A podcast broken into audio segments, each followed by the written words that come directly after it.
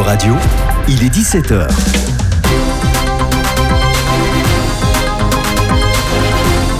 E-Radio, animons l'Europe.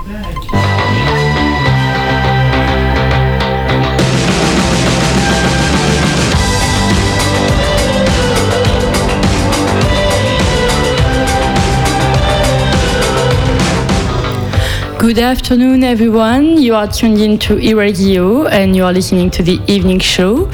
I am Clotilde. I'm going to be your host for this next hour, and I am going to be joined by my colleague Vincent Lepape today. Hello, Vincent. How are you? Hello, I'm fine, and you? I'm good, thank you. We are together to start the evening or to end the afternoon, call it as you want. We'll be together until 6 p.m. As always, we'll be talking about anything related to European news around culture and society, environment, feminism, arts, and social justice. We will also welcome a special guest in our studio for talks on ongoing projects and the resonance they may have in Europe. And finally, we'll be uh, listening a fine selection of tunes from our musical catalog around blues, hip hop, pop, folk, and funk, any music from around Europe. And this year first, I would like to open the show with my favorite track of the selection, Your Mind by Green Tea Peng. It is 5 p.m. and you're locked on e-radio. Welcome to the evening show.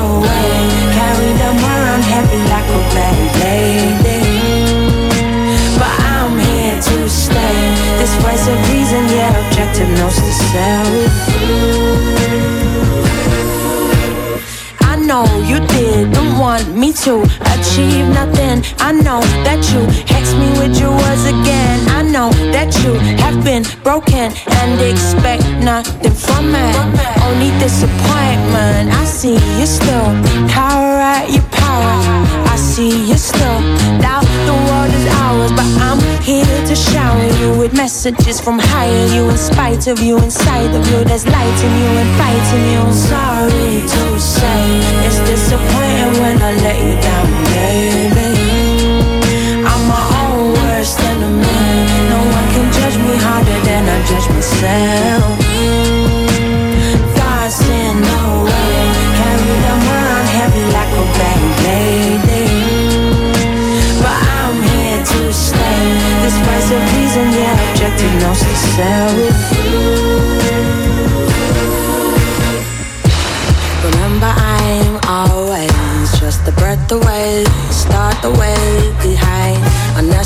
charade, accessory.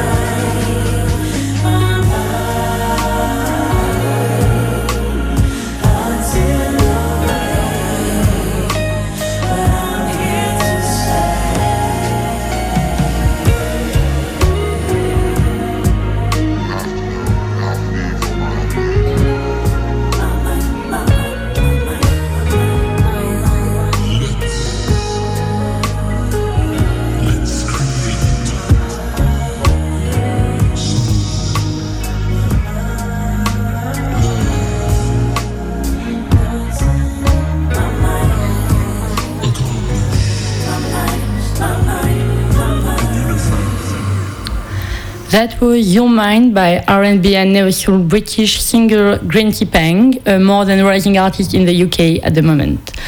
So let's get started on tonight's program. Uh, our colleague Vincent will welcome the Dr. Yann Rubiou-Dupont, researcher and scientist on climate justice. He was at the microphone of our journalist Tanya last week to talk about the environment, environmental commitment of European states, and he's back today. Vincent and him are going to debrief on what we call l'affaire du siècle, the case of the century, which is a French climate justice campaign that sued the state for inaction in the fight against global warming. And yes, they won the case a year ago. We are also going to talk about the rights of platform workers, as Malta has just announced that their workers will receive the minimum wage, overtime, and sick pay.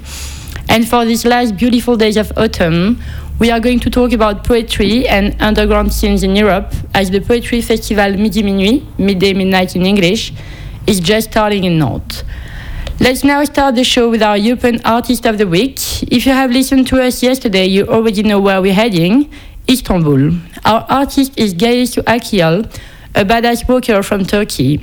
She fuses traditional Turkish sounds with Western surf rock. The meeting of her typically Oriental vocals with the, with the psychedelic rock's aesthetic transports us into her liberating and uncomplicated imagination. She is a, she's a phenomenon of the Turkish underground scene, and she offers a liberated world on contemporary society by using mu- music and poetry to combat cultural conservatism. Less talking and more listening.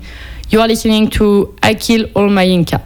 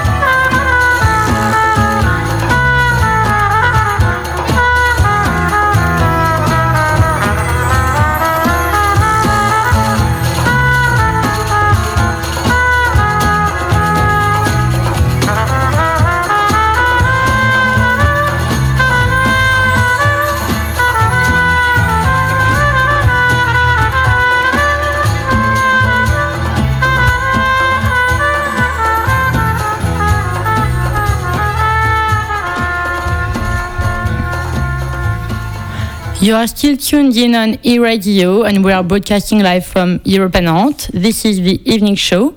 Thank you to everyone who is bearing with us and welcome to all the newcomers. You just heard Akil Olmayinka by our European Artist of the Week, Gayesu Akil. The track is entitled When There Is No Wisdom in English. She reflects on what is an idea without a mind and what can you do without wisdom. I'm asking you the questions and I will let you reflect on that as well. This song was released on her second album in 2016, Hologram Empire, a manifesto of freedom and resistance in Erdogan's Turkey. If you want to hear more about her, tune in with us on Friday as we are receiving Mari in charge of music programming at iRadio, and she will give us a full review on the artist. In the meantime, let's continue our evening show. Let's listen to Fille Garçon by Barry Colette on eRadio. Bye.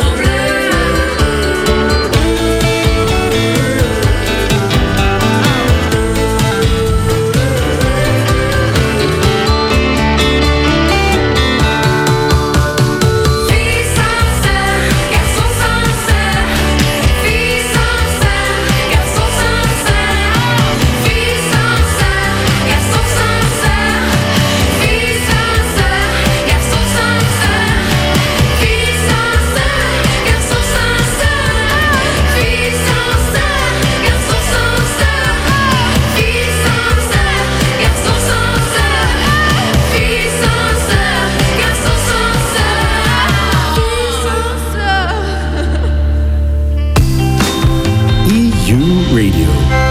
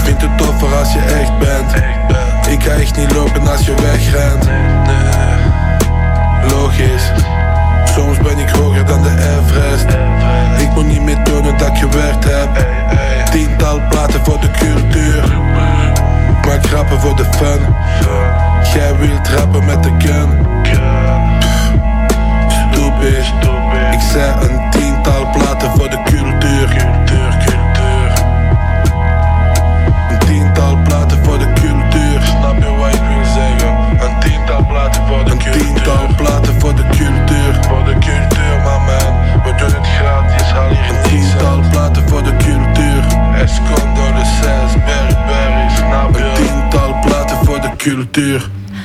You just heard Blueberry by the Swiss rapper Makala, who is one of my favorite rappers at the time, to be honest. He also shares a collective with two other rappers that I particularly admire, Slimka and Dime. You are still listening to the evening show on e-radio, and we are broadcasting live from Europe and Nantes. Um, I have to say that I very much believe that poetry is the new sexy. It has never been so young, fresh, and attractive in Europe. The festival Midi Minuit Poesy, Midday Midnight in English, is starting today in Nantes and will last until Saturday. It is taking over seven venues around the city and welcomes more than 40 artists. In rhymes, in lyrics, in poems and verses, they will recount the world differently and explore phenomena that shake our society today.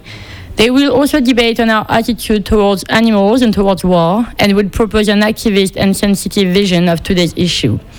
Even though this is the 22nd edition of the festival and poets in Europe have always been around doing their things and reuniting around rhymes, I have to say that I believe the European poetry scene has never been that active, young, and creative.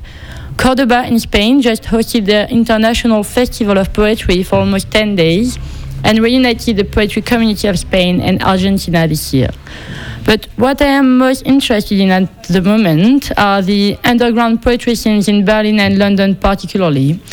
The collective The Poetry Mid Series in Berlin hosts events that reunite musicians, visuals, and young poets from over the world within the Berlin community. They create a safe and inclusive space for people from different backgrounds to express themselves around the art of lyricism. And if you happen to drop by Berlin the weekend of Halloween, they are having an event on 29th October called Poetry Meets Hip Hop, where they will host, where they will host MCs, slam poets, and spoken word artists. And the last but not least, the London Seas, which is obviously my favorite one, is boiling at the moment with, I have to say, the legendary James Massia as the leader of the underground poetry scene. As he's always at a gallery opening reading a poem or heading back to the old Haggerston pub in East London, he made his way very high. So high that even, that even Prince Charles asked him to write a poem for his 17th birthday. But he's not who you'd think he is. His work is quite different from a classical definition of poets. He, dep- he depicts a frank and pregnant view of life in London today, tackling a range of subjects from sexuality and religion to hedonism, mortality, and crime. Yet he refuses to be seen as a political artist. Through his lyrics and wonderful writings, he portrays gentrification, London youth, the fascinating and sizzling energy that comes with a night out in London. He recounts his life in the city, juggling between different areas, east, south, or north London. It is all about London culture, London talk, and London slang. I would have very much liked for you to listen one of his poems, but unfortunately we had a technical issue, so I guess that will be for another show. Instead, I will leave you with a reggae track, Getaway, by Ibabani and Babina.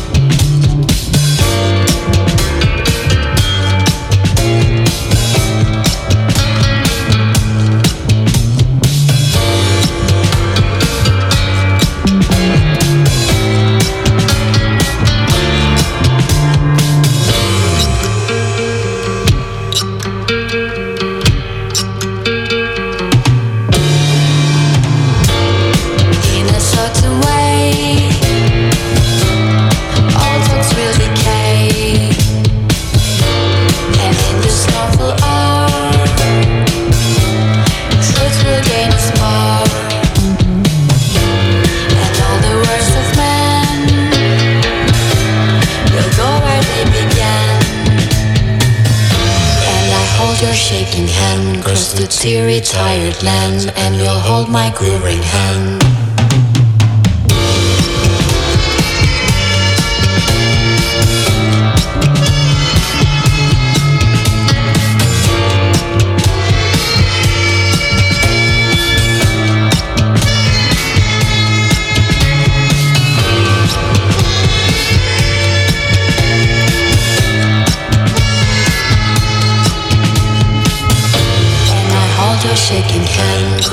teary, tired land, and you'll hold my quivering hand.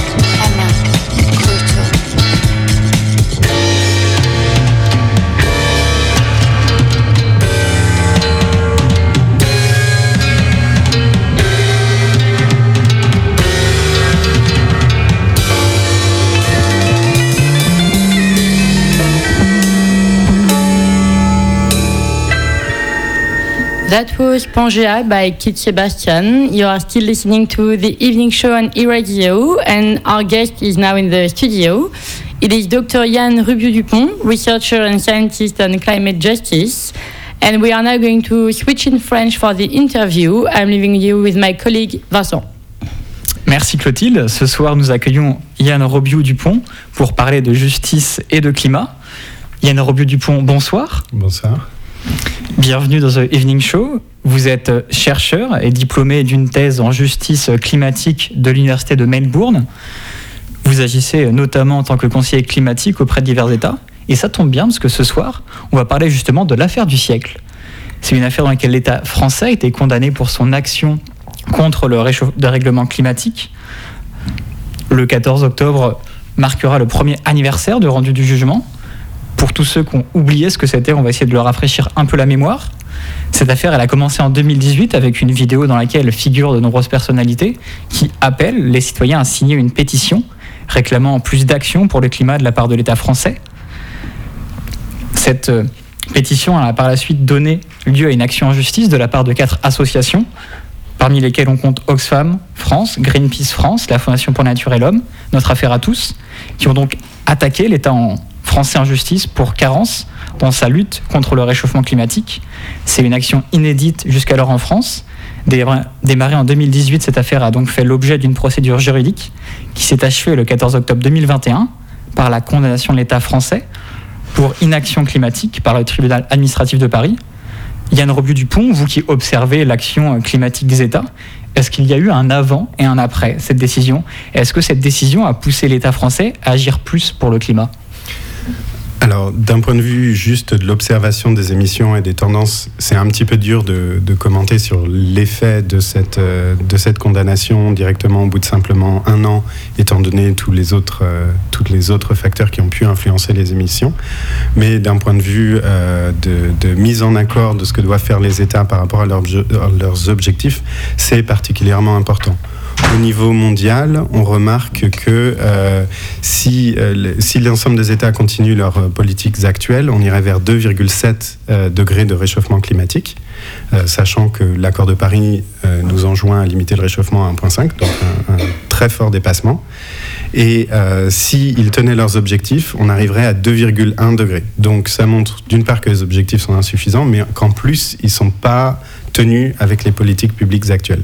Donc c'est particulièrement important qu'ils les tiennent, également qu'ils les rehaussent, mais déjà comme premier effet qu'ils les tiennent.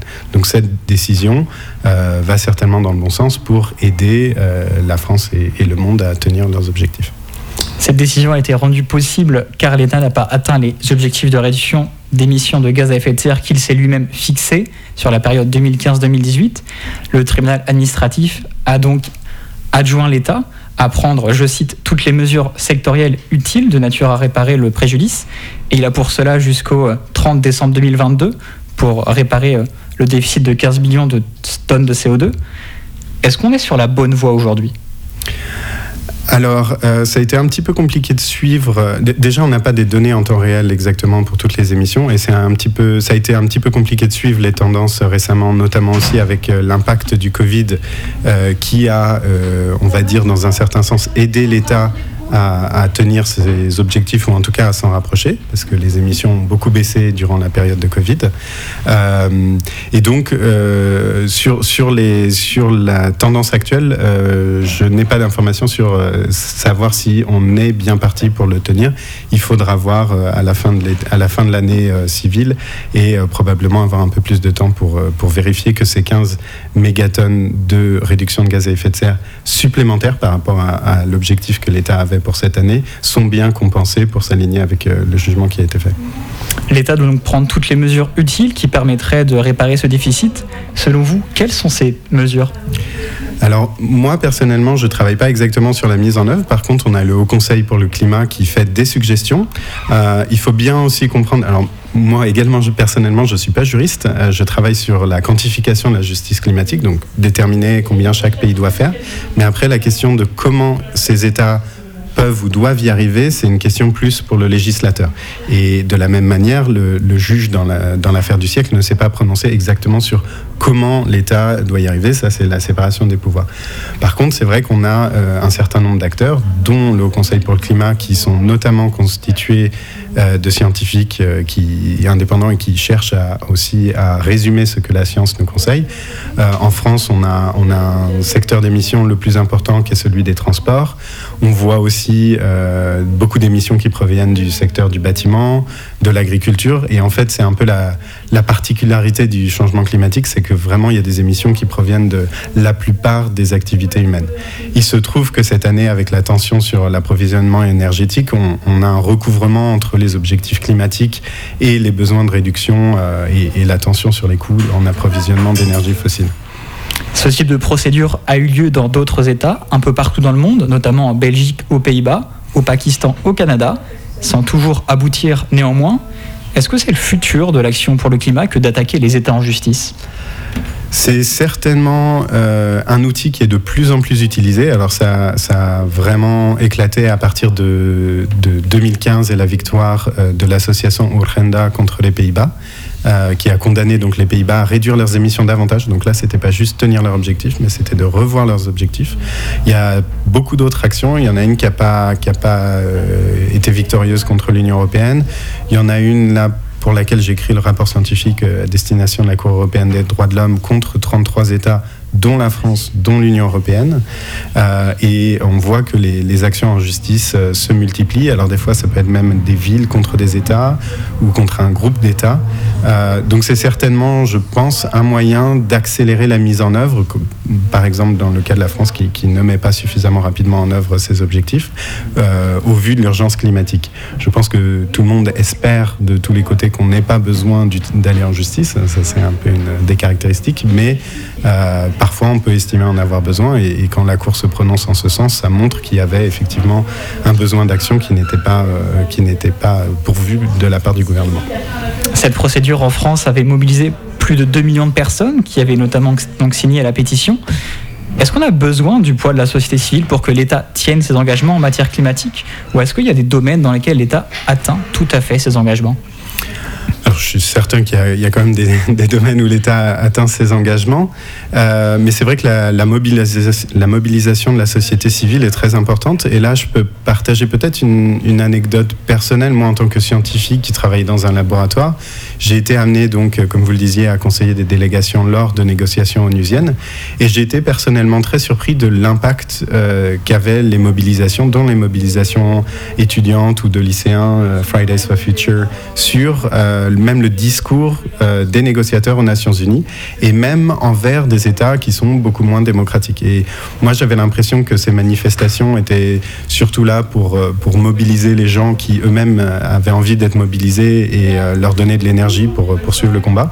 Et en fait, non, il y a vraiment aussi un impact euh, sur, euh, sur la société, sur les négociations, sur le gouvernement. Alors, peut-être pas celui que, que dans la mesure de ce que voudraient les, manifestants. Après ça, il faut aussi se rappeler que si, ce- si cette pétition à plusieurs millions de signatures est, est historique, euh, il y a eu des mobilisations aussi dans le passé. On se rappelle de Earth Day aux États-Unis dans les années 70 qui avait mobilisé 20 millions de personnes dans les rues, donc 10% de la population à l'époque. Donc il, il faut évidemment reconnaître ces progrès, mais il faut aussi faire attention à, voir comment, euh, comment matérialiser tout ça et puis être conscient aussi des, autres euh, forces d'influence euh, qui vont peut-être dans une autre direction, notamment envers des- des- plus d'émissions de, de gaz à effet de serre, plus de consommation de, de pétrole fossile, etc. De nombreux scientifiques expliquent depuis les années 70 l'importance de lutter contre le phénomène du réchauffement et des règlements climatiques. Comment expliquer que l'action climatique prenne autant de temps et que, que l'on en vienne finalement à saisir la justice? Alors, c'est vrai que se dire que l'action climatique prend du temps, c'est une chose. Euh, ce qu'on pourrait aussi se dire, c'est que euh, les actions non climatiques continuent. C'est-à-dire que depuis les années 70, il y a eu effectivement, même il y a eu une, prise en compte de la part des scientifiques bien avant les années 70. Il y a eu une prise en compte au niveau politique très importante aussi euh, dans les années 70. Et il y a eu beaucoup d'occasions manquées d'agir de, manière euh, assez importante.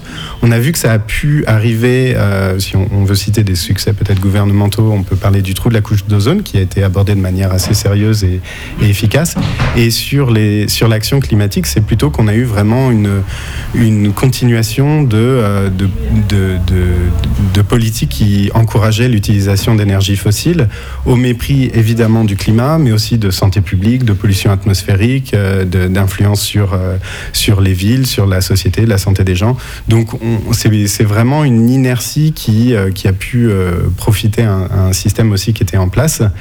C'est une inertie qui est difficile à, changer. Donc il y a eu un intérêt pour la continuation pour certaines activités qui a qui a permis de mettre de côté euh, les questions climatiques pendant effectivement des décennies. Et là on voit les impacts de plus en plus présents, euh, que ce soit euh, au Pakistan comme on a vu cet été ou de ce qu'on a vu en France aussi pendant cet été par exemple. Yann Robot-Dupont, vous qui conseillez les États, à quoi, ça sert, à quoi ça sert de faire des COP, de faire des négociations internationales, quand on voit que les engagements finalement ne sont pas tenus?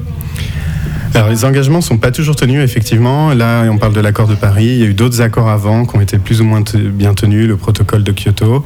Euh, la question c'est aussi de savoir qu'est-ce qu'on ferait à la place. Si la réponse c'est rien, euh, on, on doute quand même beaucoup que, que ce soit une meilleure option. Euh, la question de faire mieux est évidemment toujours ouverte, mais on voit quand même qu'il y a un progrès dans les engagements. Euh, on est, au début on avait des engagements alignés avec un, un réchauffement à plus de 3 degrés. Maintenant on est plutôt autour de 2,4 les, tendances actuelles aussi des politiques publiques dont je parlais se sont elles aussi améliorées. Donc c'est un progrès lent, euh, pour l'instant de manière très insuffisante, Euh, mais c'est un progrès quand même. Donc euh, l'idée c'est vraiment de, pouvoir remonter ça dans l'agenda politique de différents pays, étant donné tous les, tous les autres problèmes qu'il y a de coopération internationale, de montrer que c'est vraiment un intérêt commun, et puis d'aligner aussi ces stratégies avec le secteur privé, dans les opinions publiques, entre les gouvernements, pour essayer de mettre en place des mesures le plus rapidement et le plus efficacement possible. Un, pro- un progrès lent donc, ça sera le mot de la fin. Merci pour votre intervention à Yann Robiou-Dupont. Merci beaucoup. Je le rappelle, vous êtes scientifique, spécialiste des questions de justice climatique. On va revenir à de la musique avec Clotilde.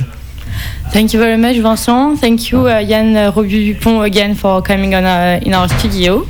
You are still listening to the evening show, and we are following up on uh, a track of Niterói. It is called Estrella Durante.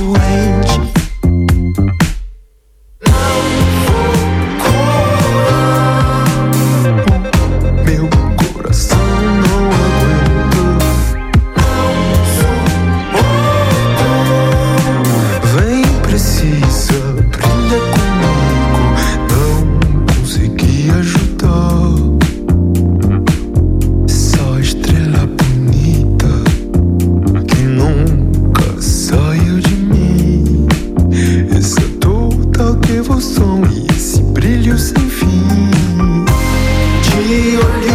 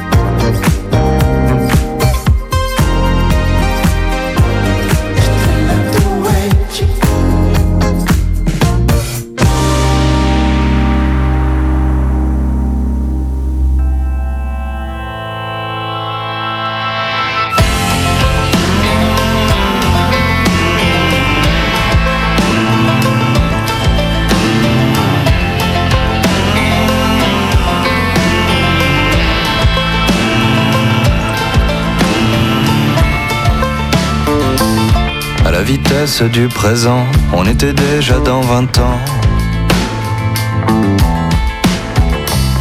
À la vitesse du présent, on était déjà maintenant.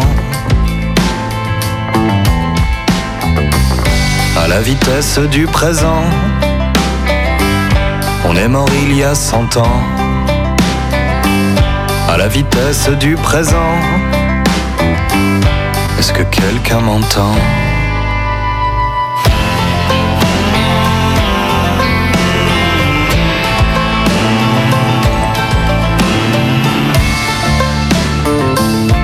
La vitesse du présent, on était déjà dans longtemps. À la vitesse du présent, on parlait de bons vieux temps. À la vitesse du présent, on est mort il y a mille ans. À la vitesse du présent, il se passe quoi maintenant?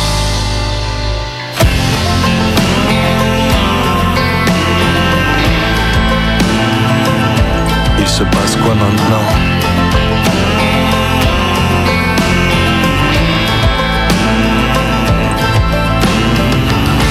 À la vitesse du présent, on s'est pas revu depuis quand À la vitesse du présent, comment s'appellent tes enfants À la vitesse du présent, où est passé le petit banc À la vitesse du présent, je suis désolé pour tes parents.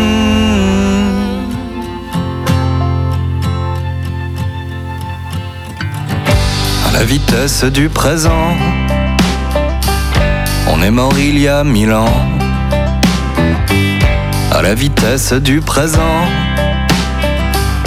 un petit bonjour en passant.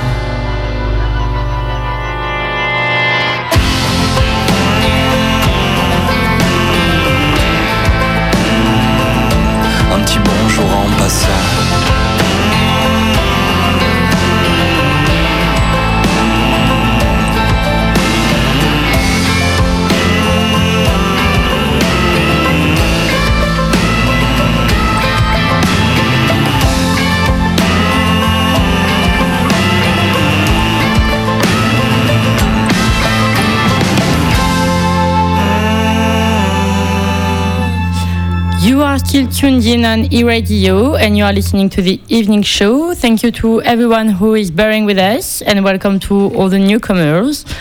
Uh, you just listened to the track En Passant by Antoine Hérault. And I have now some news from Malta. Uh, platform workers such as delivery drivers will receive the minimum wage, overtime and sick pay. Last July, hundreds of platform workers went on strike on the island comparing their working conditions to slavery, with some claiming to work 80 hours a week without earning the minimum wage. At the moment, platform operators do not employ drivers, but rather treat them as subcontractors whom they pay for each trip. This includes EU nationals who are subcontracted directly and non EU nationals who work through agency. Couriers claim that in both cases they are exposed to abusive labor practices and poor conditions. This news should come as a good news for workers in Malta. Entrepreneurs, however, do not seem convinced. While they welcome the initiative as a step forward, they argue that the new regulations could make it impossible to work with platforms. The opposition Nationalist Party also criticized the measures as being taken in a frenzy. They pointed out that the government had not met the deadline for implementing EU legislation on precarious work. Indeed, in 2021, the European Commission proposed a directive to clarify and improve working conditions on platforms. If the platform meets certain criteria, it will be considered an employer and the individual an employee. EU policymakers are currently engaged in heated debates on this directive, and we expect a resolution by the end of 2022. In detail, the proposed directive provides a list of five control criteria to determine whether the platform could be an employer. The fact that the company sets pay levels, that they remotely supervises performance, that they does not allow their employees to choose their hours or refuse assignments, if the company requires the wearing of uniforms or if it prohibits working for other companies. If the platform meets at least two of these, they will be legally presumed to be an employer. If successful, this EU decision will have repercussions for almost 500 companies, including mainly VTCs and meal delivery companies, and some 28 million Europeans. Malta has already made a decision, and we are waiting to see how it goes in the next few days. We will, of course, keep you updated here on the evening show. Thank you to everyone who is still listening to us, and we continue our musical journey with this electronic track. Let's listen to Rain by Draftos.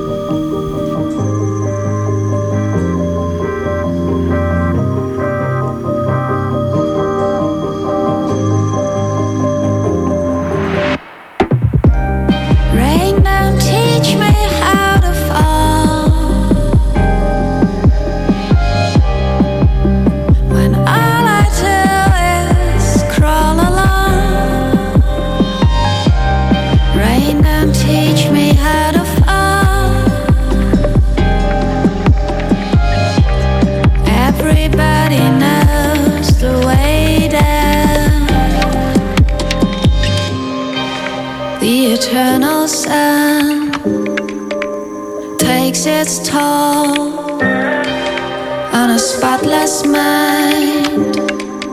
Nothing can grow. We weather the storm, we weather the rain, we build up the strength, start all over again.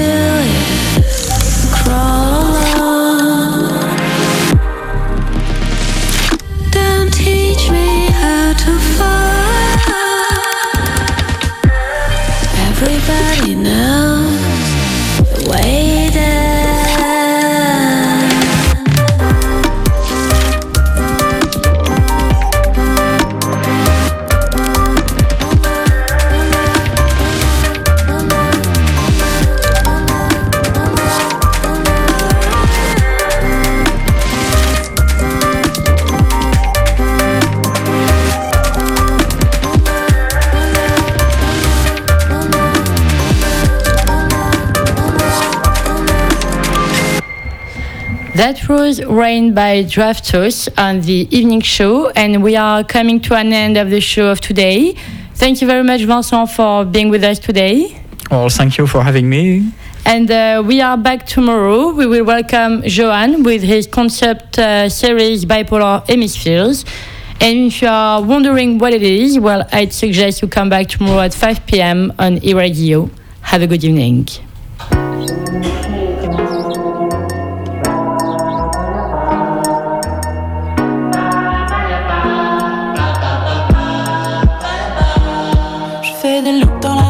Je regarde les inconnus le matin, assis sur un banc. Personne ne m'entend, personne ne m'entend. Stop, stop, pour on prend des journées à tourner en rond. J'ai pas la direction, t'as plus mon attention.